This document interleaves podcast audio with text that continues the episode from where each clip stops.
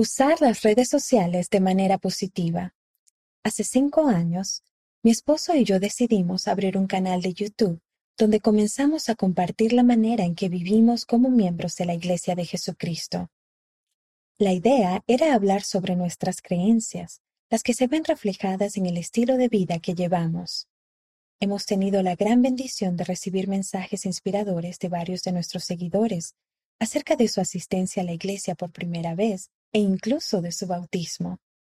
Tales mensajes nos han llenado de mucho gozo.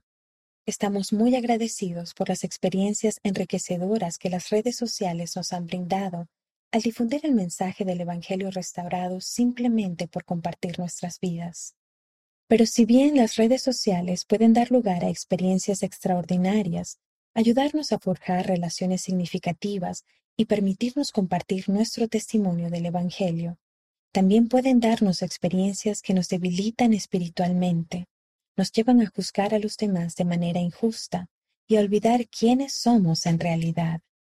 La sección de jóvenes adultos de este mes abordará esos temas, entre otros.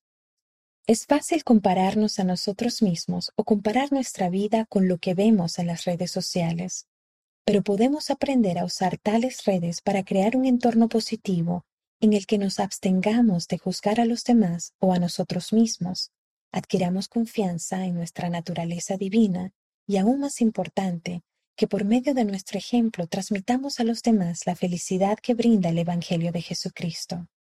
Bárbara Rodríguez